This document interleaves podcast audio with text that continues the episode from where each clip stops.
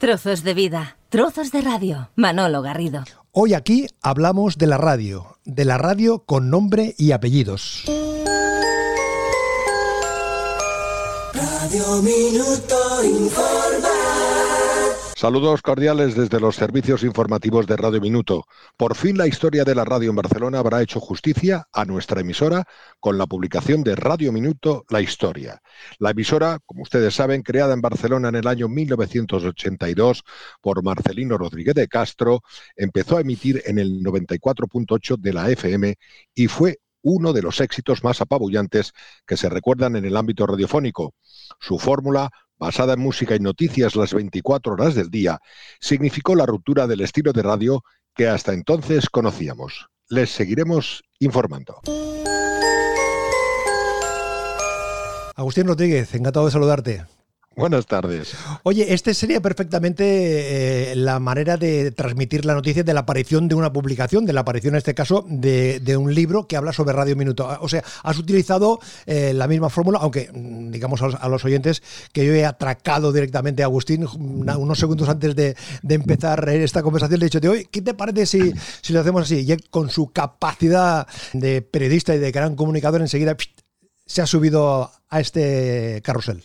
Este sería, Manolo, eh, un ejemplo de los informativos de Radio Minuto, con dos detalles importantes que los eh, oyentes que la recuerden de la época eh, nos hemos dejado, que es la hora y la temperatura al pie del Tibidabo. Esas serían las dos, digamos, señas de identidad juntamente con el indicativo que acabas de emitir de la Radio Minuto de aquella época. Hablamos de Radio Minuto, la historia, este libro que recoge, pues eso, el devenir de, los años que estuvo funcionando eh, en Radio Minuto, que tiene un origen en, Miramar FM y Olé. A partir de ahí, los dos socios, Valvé y Marcelino se separan y Marcelino decide poner en marcha este proyecto radiofónico. ¿La génesis es esa, Agustín? ¿La génesis, el, momento de arranque es así? Lo has explicado perfectamente. Eh, existía Radio, Radio Miramar FM y Olé, que emitía en la frecuencia modulada y que básicamente era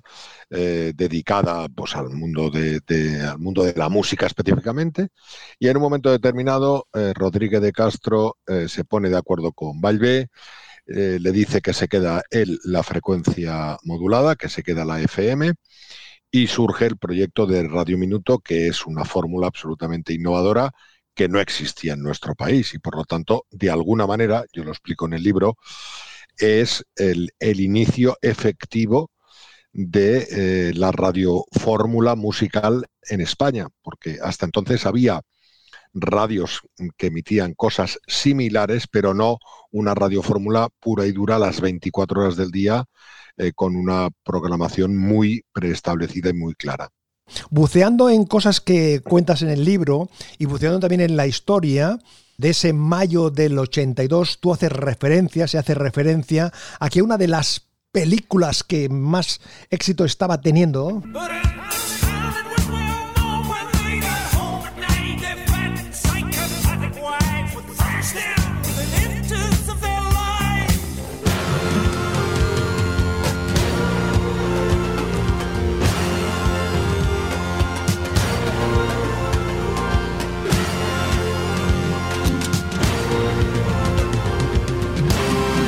Que viene el grito.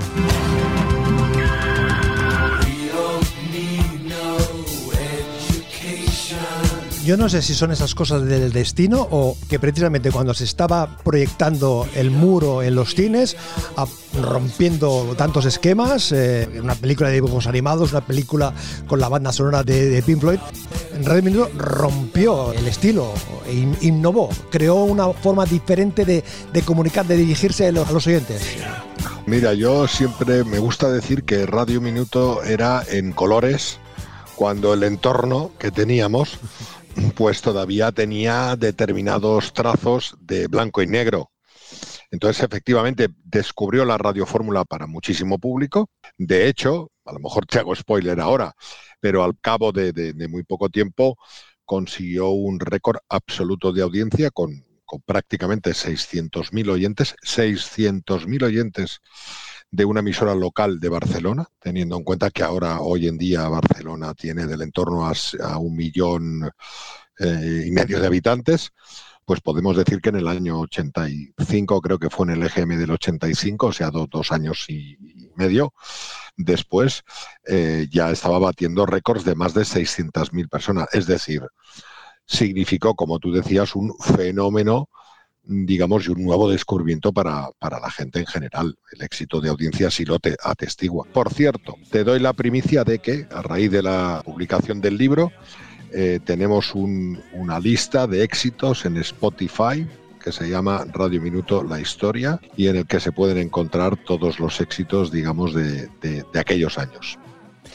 Ya te lo avanzo también por si hay algún enfermo, digamos, de recuperar la música ochentera, ¿eh? pues que ahí va a encontrar una muy buena colección de, música con los grandísimos éxitos de la época, que yo creo que los años 80 todo el mundo coincide que además eh, fue una época de una producción musical excelsa con intérpretes eh, auténticamente históricos, Elton John, Phil Collins, eh, Michael Jackson, mm, V40, en fin, Perales, Julio Iglesias, muchísima gente que, en aquellos momentos estaba en pleno apogeo. Mayo del 82, en el cine, esta melodía tan eh, armoniosa, tan bonita, es de aquella película que quien más quien menos le dejó huella, aquello de Poltergeist. Claro, e-, era el momento social que se estaba viviendo y en ese momento social eh, es cuando aparece este fenómeno radiofónico. Dice en el epílogo eh, del, libro, eh, Sergi Mas, ocho sílabas, melodía pegadiza, este era el indicativo cantado por tres chicas que se emitía desde el 94.9 de la FM y que se puso de moda en Barcelona en los años 80. Media ciudad conocía la sintonía. Primero porque era de fácil memoria y segundo porque el impacto y penetración de la emisora fue rápido y potente en un dial que por entonces estaba bastante oxigenado. El amigo Sergi me resume ahí, aquí creo yo, eh, te hablo como oyente en este caso, como oyente que lo era de, de Radio Minuto, la filosofía, el estilo, eh, el ADN que, eh, que teníais ahí en la calle Teodoro Rovira Alta 31. Te quiero hacer una matización porque en el libro se habla de dos frecuencias distintas, el 94.8 y el 94.9. Correcto.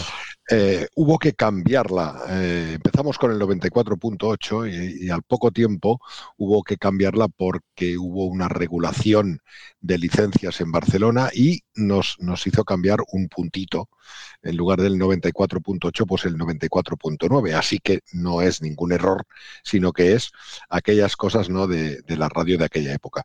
Mira, yo creo que eh, aquella radio fundamentalmente era una radio fresca, joven, nueva, en colores, que transmitía alegría, que ponía éxitos musicales rutilantes que aquí eh, era difícil de escuchar, porque eh, también se emitían algunos éxitos, eh, digamos, del, del mercado americano, del mercado británico que te daba información cada cinco minutos, que era un estilo de información corto, impactante, rápido, con eh, sintonías ¿no? muy picadas, cantadas algunas de ellas, pegadizas. Es decir, yo creo que era un fenómeno inesperado, inesperado, que yo me atrevería a decir, no tuve ocasión de hablarlo con él eh, nunca, pero yo me atrevería a decir que incluso al propio Marcelino Rodríguez de Castro le sorprendió el éxito de aquella fórmula. Es verdad que detrás había un equipo de gente, de hombres y mujeres muy jóvenes, entusiasmados. Muchos de ellos era su primer empleo en el mundo de la radio. Tú sabes que la radio es fundamentalmente ilusión ¿eh? Eh, por la radio oye, hemos dejado, hemos dejado eh, cenas de Navidad, hemos dejado, ¿no? En la época. Y había un equipo humano, yo creo que irrepetible, porque era gente de más o menos una misma edad, eh, que empezaban a trabajar, que cobraban un primer sueldo, gente que quería crecer profesionalmente. Entonces se dieron muchas, muchas coincidencias. Es decir, el éxito no es un éxito que llega gratis. El éxito es producto de la buena planificación, del trabajo. Había dos fenómenos, eh, digamos, a los mandos en la parte de informativos Manuel Fernando González y en la parte de musicales Raúl Marchán, que yo creo que también eran dos piezas absolutamente fundamentales, ¿no? del enfoque y el éxito de la fórmula. Sin duda, eh, las noticias, la música, la temperatura eran los ingredientes eh, básicos fundamentales que había ahí. Los taxistas y Radio Minuto, que cuentas ahí en el libro también, eh, la complicidad que había entre Radio Minuto y los taxistas, y lo dejamos ahí como, como titular porque es, un aspecto que merece la pena leerlo con, detalle. El libro de, de, ciento veintitantas páginas, la historia, Radio Minuto, la historia, un libro con cerca de 30 testimonios de personas, de profesionales que habéis pasado por allí, eh, técnicos, locutores, redactores, eh, agentes comerciales, en fin, hay un abanico representativo de lo que era la fuerza humana de la radio. Hablas tú precisamente, Agustín, tú que estabas en los informativos, hablas, Radio Minuto era de la gente porque los que hacían la radio era gente normal, que se equivocaba en antena, que transmitía autenticidad y que también era extremadamente responsable con su trabajo. Cuando les planteas a tus compañeros y eh, compañeras la posibilidad de hacer ese compendio de, reflexiones, ¿ha sido fácil convencerles, eh, Agustín? Es una buena pregunta y no quiero dejar a nadie mal, pero nosotros eh, seguimos manteniendo contacto, muchos, muchos compañeros tenemos un grupo de WhatsApp y nos, nos, nos reunimos, pues a lo mejor, pues algunos nos reunimos durante el año algunas veces y otros pues cada dos o tres o cuatro años. El hecho de escribir el libro de la historia de Radio Minuto, yo llevaba ya tiempo verbalizándolo cuando, cada vez que nos juntábamos con ellos. Oye, habría que escribirlo, habría que tal. Yo aspiraba más, yo aspiraba a volver a montar Radio Minuto y, no pierdo la esperanza. Hombre. Creo que es una fórmula que podría volver a funcionar. Como yo lo había verbalizado alguna vez, aprovechando la pandemia, yo empecé a escribir sin decir nada a nadie. Y dije, bueno, oye, esto parece que hay un hilo, parece que se puede estirar, parece que, bueno, que podemos aquí sacar información. Y empecé a hacer algunas llamadas muy concretas pidiendo colaboración, una de ellas pues a la, a la, hija de, Marcelino Rodríguez de Castro, que vive en Galicia. Le dije, oye Isabel, he empezado a escribir y tal, oye, qué buena idea, enséñame lo que has hecho y tal. No, no te enseño nada. Eh, quiero que me ayudes quiero que me ayudes hablando con gente, localizando gente que no tengamos controlada, etcétera, etcétera. Luego sí que se lo envié, obviamente. Y a partir de ahí empezó. Y las llamadas, las respuestas de los compañeros eran, oye, cuenta conmigo. Oye, adelante. Oye, qué buena idea. Oye, por fin. Oye, qué bien. ¿Por qué? Porque em, en el fondo subyace que todos tenemos em, un buen recuerdo de aquella época. A pesar de que cobrábamos poco, trabajábamos muchas horas, pues tenemos un buen recuerdo de aquella época. Y poco a poco se fueron sumando eh, testimonios y al final algunos no, han podido ser, pues por cuestiones médicas, por, por distancia, por falta de tiempo, etcétera. Esto, pues mira, mala suerte, pero yo creo que es bastante representativo lo que cuentan los que, los que salen en el libro, que al final es lo que, es lo que queda. Uno de los protagonistas que está presente prácticamente en todos los testimonios es eh, Marcelino Rodríguez de Castro, el alma mater, el impulsor, el, director de los de antes, porque todos, eh, prácticamente todos los testimonios hacéis referencia a ese seguimiento minuto a minuto, segundo a segundo de lo que salía en antena. Es decir, no era un director de firma, era un director que estaba con la oreja pegada a lo que estaba saliendo eh, por antena. Y esas cosas yo te digo por mi experiencia, siempre se agradecen que alguien te diga si vas yendo por el carril recto o te vas torciendo o vas utilizando un mm. lenguaje eh, poco eh, apropiado. Sin duda, la figura de Marcelino Rodríguez de Castro, clave para el proyecto y clave también para el desarrollo, la cotidianidad de Radio Minuto. Absolutamente, absolutamente. Él eh, fue, digamos, quien lo pensó, quien lo parió y, quien lo fue perfilando. Mira, te contaré una anécdota. Él eh, en, su, en su domicilio eh, tenía uh, radios repartidas, no existía ni Spotify, ni existían los móviles, ni existían los teléfonos móviles, eh, ni existían las radios digitales. Las radios eran convencionales en FM, pero convencionales, aquellos dobles aparatos, ¿no? Con doble platina y dobles altavoces muy propios del Harlem, ¿no? De los 80, etc. Bueno, pues él tenía eh, por toda la casa repartidos eh, altavoces que cuando encendía la luz empezaba a sonar Radio Minuto. Entonces, eh, tú te podías encontrar haciendo el turno de la noche a las tres y media de la madrugada y si él se levantaba por alguna circunstancia, te llamaba a las tres y media de la mañana y este hombre no duerme nunca, este hombre no descansa nunca. Es decir, nos llevamos muchas broncas de cosas que él entendía que habían salido mal o que no se habían hecho bien. Pero precisamente eso era lo que...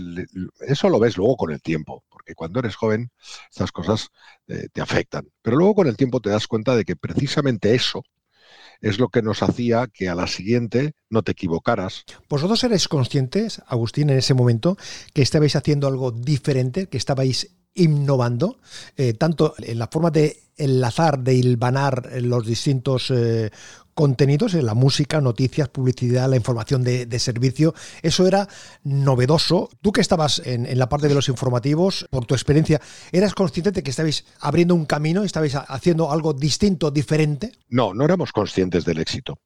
Yo creo que no éramos conscientes del enorme impacto. ¿Cuándo lo veíamos? Eh, pues por ejemplo, cuando ibas a comprar a una tienda, un colmado, y tenían Radio Minuto puesto. Cuando entrabas, antes los mencionabas, eh, en un taxi, y todos los taxis inexorablemente llevaban Radio Minuto sintonizado. Cuando entrabas en la sastrería o en la pollería o en la carnicería, tal, cuando entrabas en un mercado y estaba Radio Minuto. Ahí es cuando te dabas cuenta de decir, oye, pues es verdad que hay muchísima gente que lo escucha. Pero como todo, y esto siempre lo han dicho los grandes maestros, no puedes parar a pensarte la cantidad de gente que te está escuchando en ese momento, porque si no, mm, eso te, paraliza por el enorme éxito.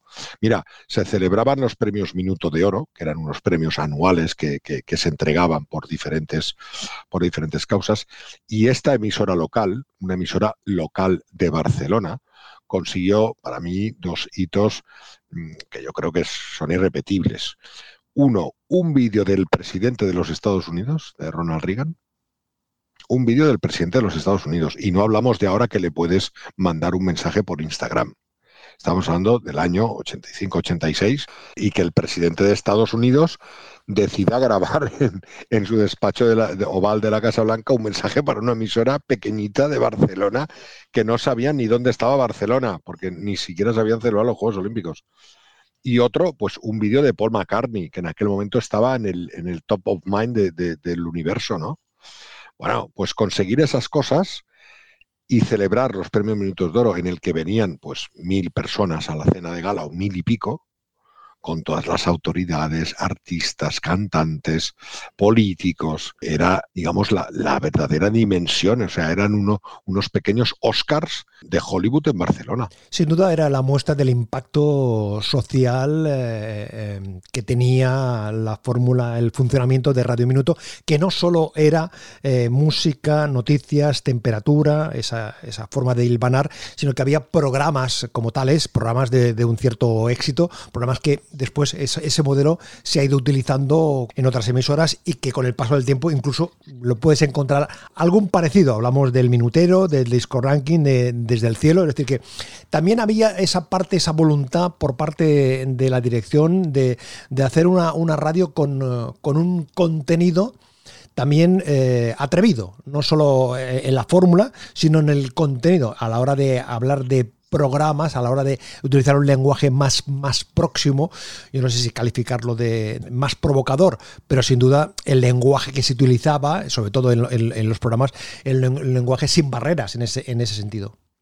No, no, y, además hablando, digamos, en catalán y castellano con absoluta naturalidad y, con, y cambiando sin, en un mismo informativo, hablar una noticia en catalán y otra en castellano porque lo hacíamos a dos locutores. Radio Minuto tenía la fórmula estándar que era música y noticias las 24 horas. Incluso eh, los espacios que estaban patrocinados, como Disco Ranking, que presentaba Santi Cardús en paz descanse por la tarde, continuaba con la fórmula. Lo único que cambiaban en esa hora los indicativos. Pero la fórmula continúa siendo la misma. La única concesión más disruptiva, que se dice ahora, fue la llegada del minutero de Pedro Bernal y Ricky Romero. A partir del año 85-86, creo, eh, ellos empezaron un, un, programa de 8 a 10 de la mañana en el que desaparecía la fórmula y estaban ellos en antena y excepcionalmente había los boletines informativos eh, a la hora en punto y a la media para entendernos. El resto eran ellos dos. Y ellos dos, eh, para la gente que lo recuerde, pues eran un estilo muy particular de hacer radio, de dos personas que, eh, comentando la actualidad del día, eran capaces de introducir la publicidad de los clientes de una manera absolutamente natural, con una frescura y con una gracia eh, que yo no, yo no escuchaba a nadie más, eh, digamos, con aquella capacidad de, improvisación y de, frescura y de gracia, como, como te decía. ¿eh? Esa es la única concesión que se hizo. A, digamos, a la ruptura de, la fórmula. Y precisamente fue una concesión, como decías tú, rupturista porque los dos personajes tenían un producto pues que en aquel momento venían de triunfar y, ya eran, ya tenían un éxito y tenían una, una audiencia muy fiel y evidentemente eran, te diría yo, la, la, antesala de los periodistas que hoy en día hacen humor. Por tu experiencia, por lo que has vivido, por lo que has podido saber después, ¿en Red Minuto muere por el éxito? Yo creo que la matan. Yo creo que la matan por el éxito. Es decir, Radio Minuto en un momento determinado eh, está siendo una competencia muy, muy, muy, muy importante para eh, los musicales de la, de la cadena SER y la cadena SER decide hacer una oferta empresarial a Marcelino Rodríguez de Castro y comprar, eh, digamos, la, marca, que no la frecuencia, la marca. Y Radio Minuto, mm, la cadena SER, eh, los responsables tal, que estaban impulsando los 40 principales, y no, hay nada que discutir al respecto, es lícito y es una decisión empresarial, lo que hacen es comprar la, competencia y matarla para que deje de existir. Muerto el nombre, muerta la competencia, ¿no? Y Radio Minuto desaparece de la manera, de la misma manera abrupta con que, que la que llegó. Y entonces Radio Minuto se convierte en Radio Tiempo, que intenta emular la fórmula de minuto, pero que ya no significa el mismo éxito. Quien no haya escuchado Radio Minuto, Agustín, aparte de ojear el libro, hacerse con un ejemplar, porque además es, eh, son testimonios, es, es, historia contada por, por el mismo protagonista, y realmente es muy entretenido, porque aunque no lo hayas vivido, aunque no hayas estado como oyente de Radio Minuto, pero si te gusta la radio y eres oyente de la radio ahora mismo, o oyente de los audios a través de en cualquier formato, en podcast o similares, enseguida le encuentras el, el encanto. Radio Minuto, la fórmula, el estilo, la manera de Radio Minuto, en estos tiempos de la comunicación tan instantánea, con tantos soportes, con tantas plataformas, ¿funcionaría? Pues mira, si te de responder rápidamente, yo te diría que sí. Seguramente sería una radio minuto distinta en la que eh, tendría competencias que no tenía en la época, pero si lo tuviera que comparar de alguna manera, yo te diría que Radio Minuto hoy en día podría existir y podría, podría ser una cosa similar al Twitter. Es decir, la radio minuto de los 80 yo lo comparo con el Twitter de ahora. Cualquier cosa que pasaba desde el punto de vista informativo, te ibas a Twitter y lo encontrabas. Luego tiene sus condicionantes negativos, las redes sociales ¿eh? y Twitter y, y tal. Pero hoy, con la capacidad, digamos, de penetración que hay, no solamente a través de la radio convencional, sino a través de otros canales con los avances tecnológicos que ha habido y con las facilidades que hay desde el punto de vista técnico de, emitir, es decir, hoy tenemos un teléfono móvil y tú puedes estar informando de una rueda de prensa desde, desde una habitación. Tú y yo estamos conectados ahora por audio, por pantalla. En el año 80 no existía la telefonía móvil, no existían las grabadoras digitales, mm, eh, existían las cabinas de teléfonos que iban con monedas. Existían los teletipos, no, no existían los ordenadores, escribíamos con máquina, eh, digamos, con máquina de, de teclado. Es decir, todo este cambio tan bestia a nivel tecnológico, yo creo que haría una radio minuto todavía mejor pero sería una radio distinta, porque eh. tendría otras competencias y tendría otras herramientas, digamos. Hablando de música, lo, hacía referencia Agustín eh, Rodríguez, esa playlist que hay en Spotify con 91, 92 eh, canciones de los Eso quiere decir que lo has consultado. Sí, sí, claro, he estado buceando. a ver, incluso, he, estado, mirando el orden, digo, si es un orden aleatorio totalmente, y, a, partir de, y a partir de ahí, pues dándole vueltas, dándole vueltas, dándole vueltas, hemos ido ir ganando esta conversación conversación. Con lo cual, en esa playlist de, que hay en, Spotify de Radio Minuto La Historia, hay esos noventa y tantas eh, canciones que fueron éxitos que eh, estuvieron sonando eh, a lo largo de la historia intensa de Radio Minuto. Para un hombre de radio, de padre gran radiofonista, de hermano radiofonista también, Agustín Rodríguez, que desde pequeño ya quería dedicarse a la radio, entra en Radio Minuto, hace el libro ahora de, sobre Radio Minuto, aquello de bien, contento, feliz. Agustín. Sí, yo creo que es un recorrido vital maravilloso, ¿no? La radio siempre para mí ha sido, pues, primero por los vínculos familiares de, mi padre en Radio Juventud, mi hermano también está en el mundo de la radio, en, en. La radio ha sido siempre, digamos, la gran novia, ¿no? Luego la vida profesional, te lleva por, otros, por otras líneas, por otros canales, y la tienes que dejar y dedicarte a otras cosas dentro de, siempre del mundo de la comunicación y del periodismo. Y ahora, pues el, escribir el libro, yo creo que es cerrar definitivamente, digamos, una página de mi vida, y de la vida de mucha gente que compartió, que la escuchó, que la hizo posible y que la vivió para continuar el camino. Por lo tanto, no sé si esto me ha quedado un poco así como tristón, pero me parece que era de justicia recordar Radio Minuto y recordarla dejando, digamos, un testimonio escrito de lo que significó. Muy contento, muy contento y además eh, muchísima gente me está diciendo, me encuentro muchísima gente, me dice, hombre, me acuerdo de Radio Minuto, Radio Minuto informa, las campanitas, el indicativo. Es decir, hay una generación, Manolo, que recuerda, ¿no? Igual que se recuerdan otros programas históricos de, la radio Barcelona y eso, eso es es precioso. Agustín Rodríguez Más, Radio Minuto, la historia.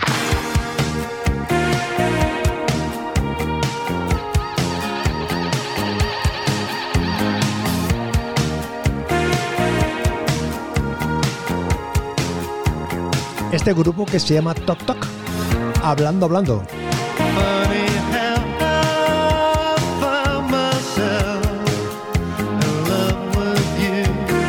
y la radio es mi vida.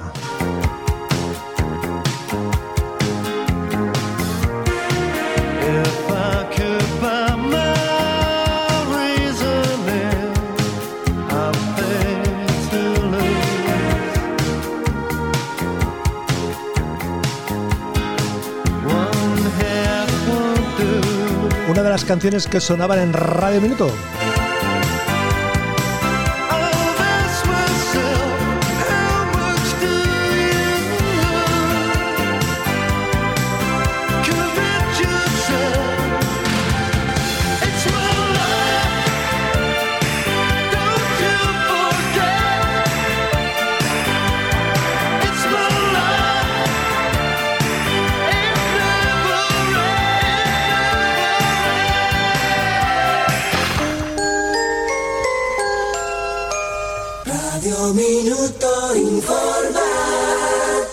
Radio Minuto, la historia.